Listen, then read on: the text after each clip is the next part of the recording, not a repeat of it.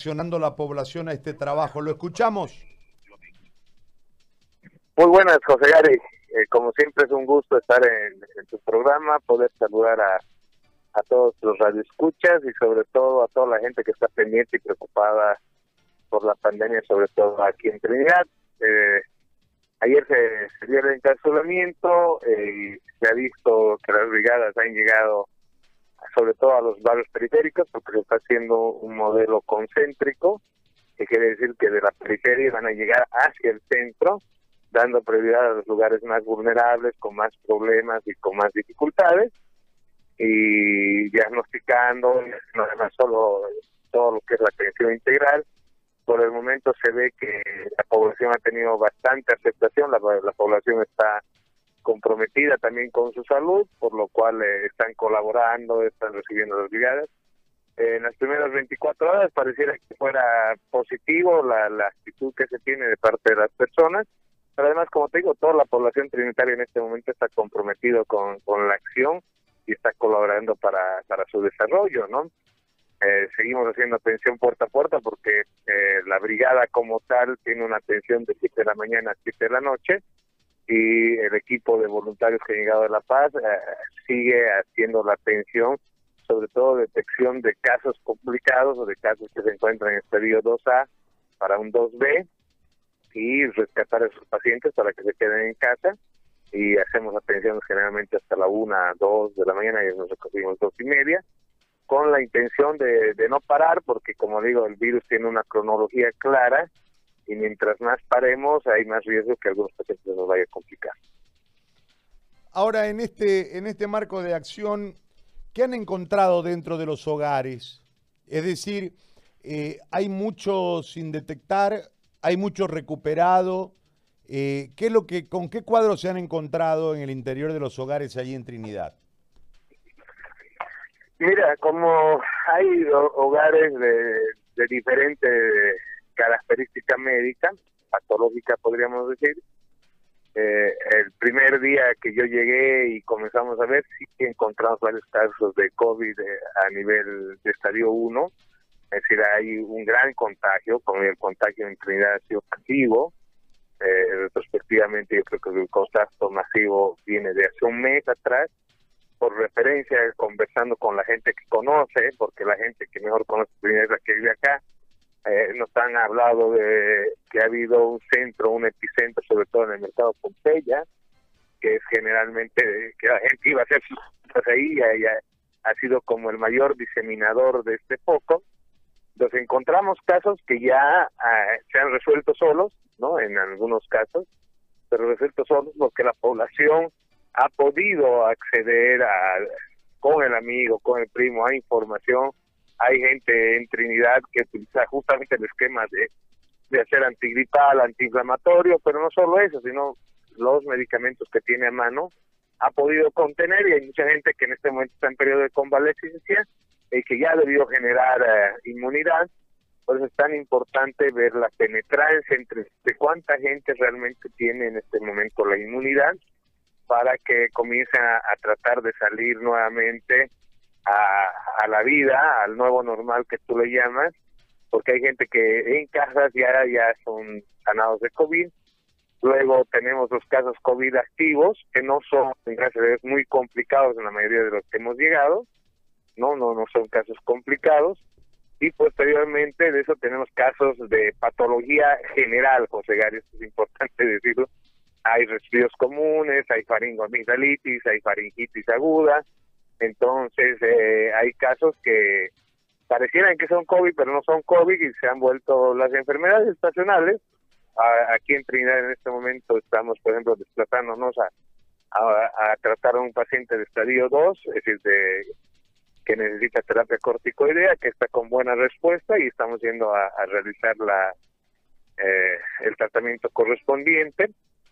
Y pero hay en la misma casa tienes pacientes que tienen faringoamidalitis y es lo que relata la bibliografía, ¿no? Al ser viral, al ser una gripe, una gripe mal curada, te puede generar procesos sinusoidales, sinusitis, faringoamidalitis, porque la bacteria aprovecha para colonizar eh, en el momento que, que el virus ha entrado, y es lo que decíamos el día de ayer, las famosas por salmonela, que eh, han generado que se reactive la salmonela como tal y por eso es que el COVID eh, produce diarrea, es una de las cosas que, y es el tema del antibiótico. Algo que es importante decirlo, un consumo desmedido en el tema de antibiótico, desmedido tomando antibióticos muy fuertes, eh, como ser la citromicina, la gente parece que lo tuviera en su bolsillo un poco más la citromicina, porque todos, todos, una gran mayoría han comenzado el consumo de la citromicina,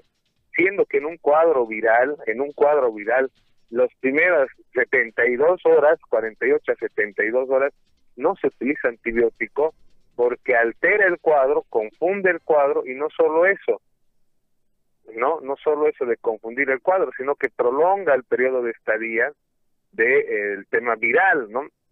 Y eso ha generado además que en la mayoría de los casos debemos tener una incidencia del 50% de los casos que vemos que tienen gastritis y esta gastritis sumada a la ansiedad, a las personas tensas, todos, todas las casas, no hay una casa donde he llegado y la persona esté tranquila, y eso es por el tema psicológico de la ansiedad de estar encerrado, más el, el tema de, de darle una citromicina, tiene una irritación gástrica muy complicada, es decir, complicada en el sentido de que ha hecho una gastritis como tal y ahora no solo hay que tratar eh, el tema viral, sino que también hay que tratar el tema de la gastritis porque las personas están ansiosas y la gastritis te genera una posición antiálgica, por si las dudas, de encorvamiento hacia la parte ventral, hacia adelante.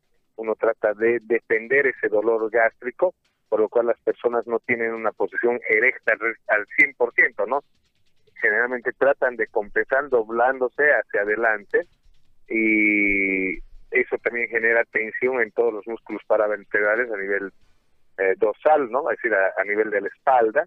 Y la mayoría de la gente, sobre todo en casos mujeres, he visto muchos casos de sexo femenino, que produce, que están con toda la musculatura contraída y es porque justamente están muy ansiosos por el tema del COVID. Eh, por eso es importante decir que las personas que se contagian con COVID eh, tienen que tener la tranquilidad que tomadas las medidas, realizando lo que se debe hacer, se puede vencer al cuadro, el porcentaje es muy bajo en el sentido que se vayan a complicar, más que ahora estamos tratando de llegar puerta a puerta y se está generando una nueva sensación de certidumbre en estos pacientes, hay que generar una sensación de que definitivamente trabajando todos juntos podemos eh, llegar a vencer. Trinidad yo creo que en 14 días, lo que decíamos 10, 14 días se va a autolimitar esta esta pandemia local, ¿no? Se va a autolimitar en Trinidad, no estamos hablando del bien en general, en Trinidad porque, como digo, en la casa, es decir, eh, casi en cada casa de un Trinidad hay una persona sospechosa con COVID y eh, dentro de eso hay una persona que tal vez también lo ha, lo ha tenido al COVID, algo que no vamos a poder descifrar a ciencia cierta. Por ejemplo, hoy a la primera hora de la mañana tuve cuatro casos en una casa que todos han tenido su resfrío, todos han tenido y eh, tenían faringo, faringitis o faringoamigdalitis, entonces no podemos saber si es el COVID el que ha generado el, la inmunodepresión o ha sido una gripe estacionaria o ha sido una influencia entonces, a ciencia cierta vamos a tener que hacer luego un barrido para ver si han podido hacer anosmia, hacer otras cosas, ¿no? Y la gente generalmente se asusta por si las dudas, José Jari, es cuando pierden el olor y el sabor. Así es tan grande la difusión de, esta sintomatología que la persona tiene un resfrío normal, tiene no se preocupa, solo comienza a preocuparse cuando pierde el olor y el sabor, José Gari. Ahora, doctor, le hago una consulta por un tema que ha surgido aquí en relación al... Eh, yo recibí esta información, en realidad nosotros desde ayer estamos tratando de investigarlo y hablando con alguno que otro médico. No hemos podido hablar con usted porque ha estado ocupado y hemos preferido dejarlo en, libertad de acción para que los ayude a los venianos.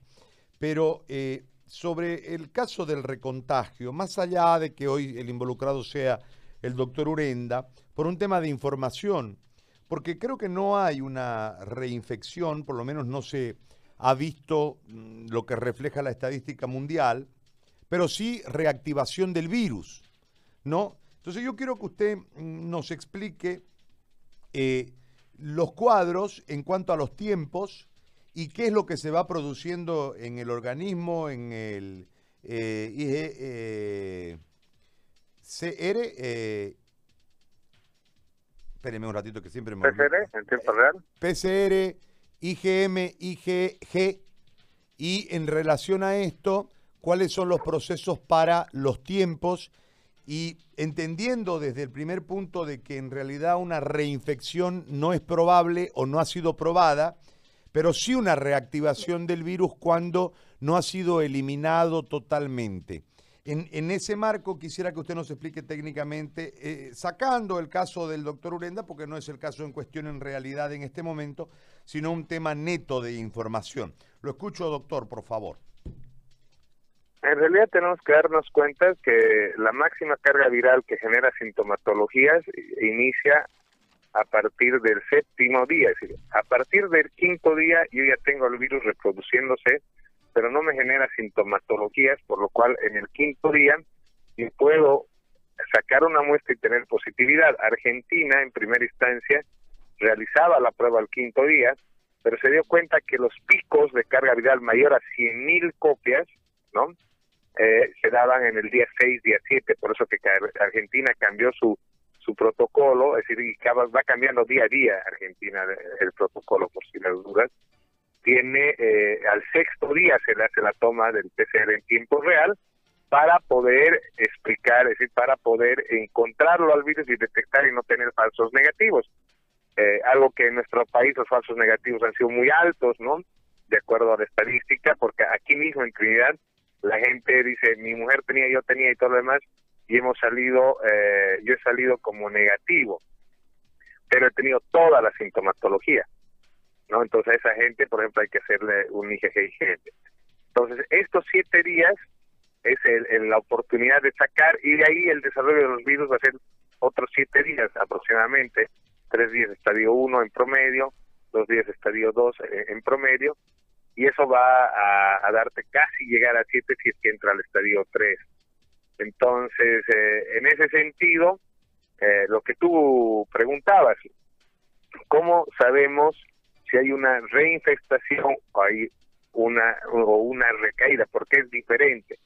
La reinfestación es cuando el paciente definitivamente salió del estado de convalecencia, se recuperó, es un paciente sano y vuelve a infestarse con la carga viral externa y vuelve a hacer un cuadro. Cuando hay una reinfestación, nosotros tenemos que pensar en el tratamiento que ha sido sometido.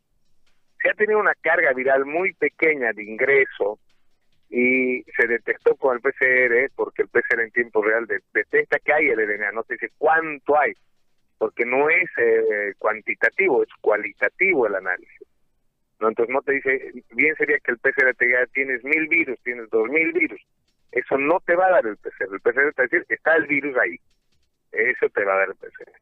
Entonces, si yo comienzo una terapia previa antiviral, antirretroviral, con el remdesivir es el que realmente baja al virus, ataca al virus en, en carga viral, entonces sucede que el cuerpo no lo reconoce tanto al virus porque tiene muy pocos virus y al tener muy pocos virus, ¿qué es lo que sucede? No genera defensas, ¿no? No genera inmunoglobulina. Entonces, por eso el tema de la, asociarlo esto con la vacuna. Si yo hago una vacuna donde pongo inoculo virus, un virus atenuado o material, material genético de ese virus, si no inoculo la cantidad necesaria, mi cuerpo no va a generar defensas. Al no generar defensas, esa persona puede volver a contraer el virus. ¿No? ¿Por qué? Porque no lo reconocen, el cuerpo no lo reconoce. Entonces, en este sentido, sí se puede reinfestar, es decir, puede volver a contagiarse porque no ha generado defensa, ¿no? Entonces, eh, luego tenemos el tema de que se reactive el virus. Cuando dices reactivación del virus, significa que no he contenido mi inflamación, eh, no he contenido, eh, mis defensas no han estado muy buenas, por lo cual lo que ha hecho es el virus volver a reproducirse. Puede ser esto, por ejemplo, con el caso de la ivermectina. La ivermectina es un inmunomodulador que detiene la proliferación del virus. Quito la ivermectina, ¿no? y el virus comienza de nuevo a multiplicarse. Entonces, eso sería una reactivación. Eso significa cuando tienes un fracaso terapéutico y no has podido inhibir al virus, que tal vez eh, eh, con mutaciones virales, digamos diversas, se puede generar que haya una reactivación, ¿no? Entonces, en ese sentido, es un problema más de la inmunología del cuerpo y del tratamiento que estoy haciendo que te puede llevar a un fracaso terapéutico, por lo cual el virus se reactiva, José Gary. No sé si me dejo entender en reactivación y sí, en sí, sí. Por lo menos yo entendí claramente. Ahora, en, en, este, en este marco, doctor, yo tengo un, un, periodo de tiempo, hablamos del, del, quinto al séptimo día, los argentinos hacen la prueba en el sexto día para ver si uno tiene la carga viral o no tiene la carga viral. De ahí para adelante viene un desarrollo de la enfermedad. Pero si yo soy asintomático, ¿qué quiere decir? Que más rápido se activó, le pregunto, desde mi supina ignorancia. Si yo soy asintomático, tengo di positivo, pero no tengo síntomas, significa que mi cuerpo eh, eh, hizo, eh, repeló al, al, virus, combatió al virus sin que haya llegado a tener una carga viral que me enferme o significa que mi carga viral, al ser atacado por mi organismo y reconocido por mi organismo, mi carga viral no creció? Porque uno entiende que... con la carga viral, es buena eso, la pregunta es muy buena. Fíjate que hay un estudio en Lima realizado sobre el Líbano, perdón, en Iquitos, ya, donde ven que hay una tasa de recontagio muy alta en el tema del coronavirus en el personal de salud. Ya, y cuando te digo que tu pregunta es muy buena, es porque nosotros decimos que el coronavirus no es lo mismo que entren 10 coronavirus a que entre mil coronavirus. Esa es la carga viral. Entonces, si entran 10 coronavirus, y mi cuerpo comienza a responder tempranamente con la IgM, ¿no? Que es el, que no tiene memoria. Entonces, si responde muy bien mi, mi cascada del complemento, lo va a destruir a esos 10 y no va a generar memoria, no va a generar IgG, porque con esa carga, con lo poco, pasó y no va a generar. Y ahí esto también va asociado con el tema de los pacientes asintomáticos. ¿Por qué son asintomáticos? Porque con una respuesta muy suave del cuerpo, con una reacción inflamatoria muy suave del cuerpo, lo elimina el virus. Es por eso que los pacientes asintomáticos tienen mayor probabilidad de no generar defensa. ¿Por qué? Porque no han generado toda una cascada del complemento que ha generado la producción de inmunoglobulina G. Por eso tanto venimos hablando en el programa José Dari que todos los gobiernos municipales del país, departamentales, tienen que trabajar con las pruebas de IgM y IgG, porque nosotros tenemos que detectar a las personas que ya son eh, inmunes al virus y tenemos que detectar a las personas que son sensibles de contraer el virus. ¿no? Y eso solo lo podemos lograr con la IgG, porque la IgG es el marcador que el cuerpo tiene memoria para detectar el virus. En otras palabras, si el virus entra muy poco y yo le doy con palo, es decir, mi, mi cuerpo se defiende rápidamente con el factor del complemento, con la cascada del complemento, pero además yo le doy el calentra, que eso ahorita se ha vuelto eh, eh, viral el tema de que se ha utilizado y que se va a utilizar, es más, ha venido con esa teoría el series de Santa Cruz a Trinidad, ¿no? A decir que se debe utilizar las retrovirales. Lo que estoy haciendo es que lo mato tan rápido al virus que el cuerpo no tuvo tiempo de reconocerlo bien y el cuerpo no, no ha generado defensas, por lo cual no voy a, me puedo volver a contraer. Entonces ahí va la lucha y en el pensamiento que decíamos, vos qué quieres en la población, vos en la población quieres que esta población sea inmune o quieres que esta población se sane del virus, pero de nuevo vuelva después a enfermarse y eso va también en los oleajes. Si te fijas en el mundo se habla de segundos, terceros oleajes. ¿Por qué? Porque lo inhibes completamente al virus, pero tu, tu gente, tu, la gente en general no tiene defensa contra el virus. Hoy, por ejemplo, en Trinidad, la mayoría de la gente que ha enfermado y ha estado solo al virus, le ha pasado al virus, la mayoría tiene inmunidad. Y la mayoría va a llegar a tener inmunidad. ¿Por qué? Porque no se han utilizado muchas cargas antivirales. Entonces significa que puedes tener una, tener una población inmune y no va a generar problemas. Entonces, por eso ahí también va la discusión técnica, científica, es decir, ¿qué buscamos? ¿Buscamos que sean inmunes o buscamos realmente inhibir al virus y pues que al final el virus me respire eh, cada dos por tres, ¿no? Es decir, yo tengo que darle un proceso también al virus para que mi cuerpo produzca IgG. Porque la, el, el, IgM lo va a combatir, lo va a combatir al Beni, lo va a combatir al virus, perdón, pero eh, no me va a generar inmunidad, ¿no ve? ¿Es eso? yo con lo poco. El, IgM es inespecífica, se llama inmunidad inespecífica. Significa que no reconoce a quién lo está matando. El IgM eso hace. El IgM es desmemorial. Acuérdense de de desmemoria, no de memoria, sino desmemoria. Entonces el IgM, sea quien sea, agarra y mata, ¿no? Sea lo que sea, va y mata. Esa es su función. No tiene por qué reconocer. En cuanto al IgG, ¿no? Con las células presentadoras de antígeno, se llama, esas células presentadoras de antígeno, lo agarran, lo aprenden y dice, este es ladrón. ¿no? Y lo agarrar al ladrón, dice, ah, este es un monrero, lo tipifica. Entonces, cuando vuelve a la calle a circular, lo ve en la esquina, va y lo agarra de nuevo. Es decir, genera memoria. En cuanto el IgM agarra todo lo extraño y lo extermina todo lo extraño. Y no sabe si es bueno, si es malo, lo extermina todo. No genera memoria.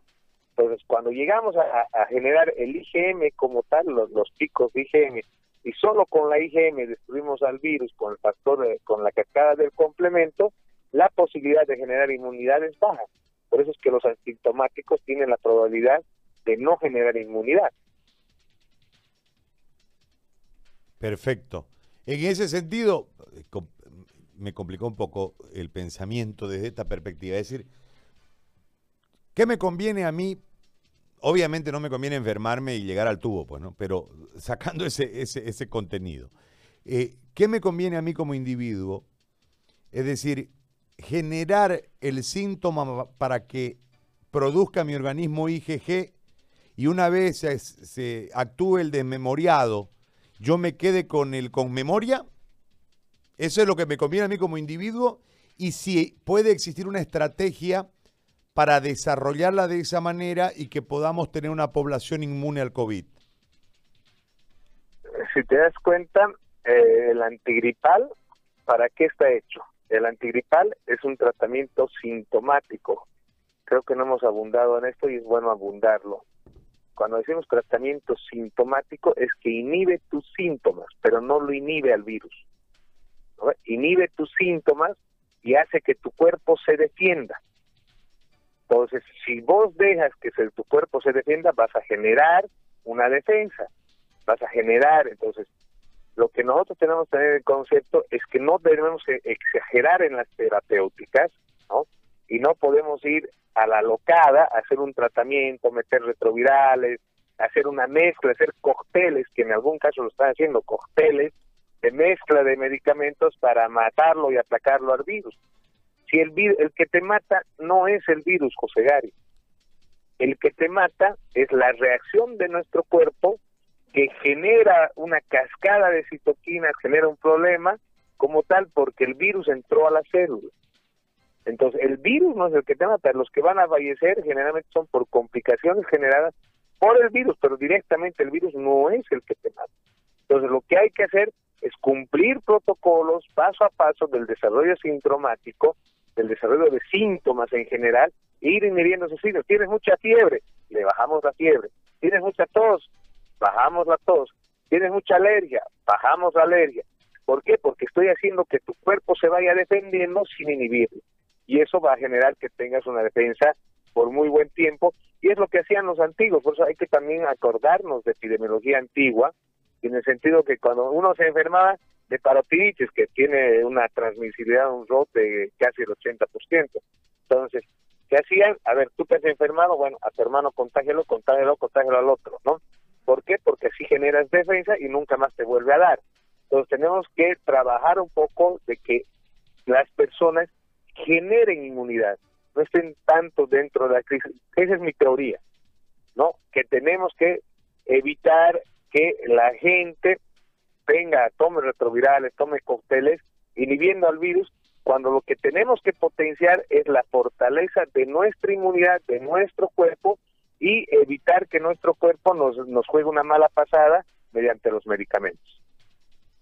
Doctor, yo le agradezco muchísimo por esta explicación. Ha sido amable como siempre. ¿Hasta cuándo se queda en Trini? Estamos eh, eh, aquí hasta que podamos por lo menos ver, como se dice, la luz al final del túnel, que espero que sea muy pronto. Yo como digo, calculo que, que dos semanas va a ser lo que vamos a ver la luz al final del, túnel. Pero lo más importante, José Gary, es eh, llamar al mensaje de solidaridad en Bolivia, al mensaje de, de que todos tenemos que estar preocupados. Creo que los bolivianos hemos llegado, la primera vez que hemos llegado a un mundial sin invitación, así porque todos estábamos juntos y nuestro objetivo era llegar a un mundial, apoyo de todos, todos concentrados. Entonces, cuando el boliviano se une, cuando el boliviano piensa diferente y quiere apoyar al vecino, y eso es lo que está sucediendo aquí en Trinidad, ¿no? Es decir, varias familias afectadas, casi todos en Trinidad han tenido un ser querido, a un vecino, que han perdido. Eso ha generado que haya unidad, que la gente se una, que la gente salga, que apoye, que den comida, que den, decir, tú ves, hay una organización muy interesante en Trinidad de la sociedad, se ha organizado y está con la premisa de vencer al virus. Entonces, eso es un mensaje para nivel nacional, salgamos de este encierro, salgamos de esta de esta tristeza, salgamos del miedo como tal, pongamos música, apoyemos al vecino, estimulemos, eh, el otro día, por ejemplo, me asusté, escuché muchas ambulancias, José Gary, que llegaron de La Paz y pusieron las sirenas, ¿no? Como señal de que llegaban. Y yo cuando escucho una sirena por el tal tema de emergencia me asusto, ¿sí? Porque digo, pucha, alguien está mal. Y la gente cuando escucha sirenas también se debe asustar, ¿no? Entonces, es momento de demostrar la otra cara, es decir, de que hay gente venciendo al COVID, que la gente está venciendo, hay mucha gente sana, es decir, entre comillas, sano, lo pongo, hay gente que ha vencido al COVID, es más, conversando con amigos de acá, decía, hazte una polera que diga, yo vencí al COVID. Entonces, es momento que decir que hay gente que ya ha vencido a la salud, que no se ha muerto, José Ari, que no ha llegado a un tubo, como lo decimos, entonces tenemos que estimular el lado positivo y tenemos que comenzar a resaltar lo positivo de esto, que hay gente en Trinidad que ya pasó el COVID, que ha sido un COVID complicado, pero lo ha vencido. Entonces hay gente que también, así como ha habido fallecidos, hay gente que no ha fallecido, hay gente que está yendo hacia adelante.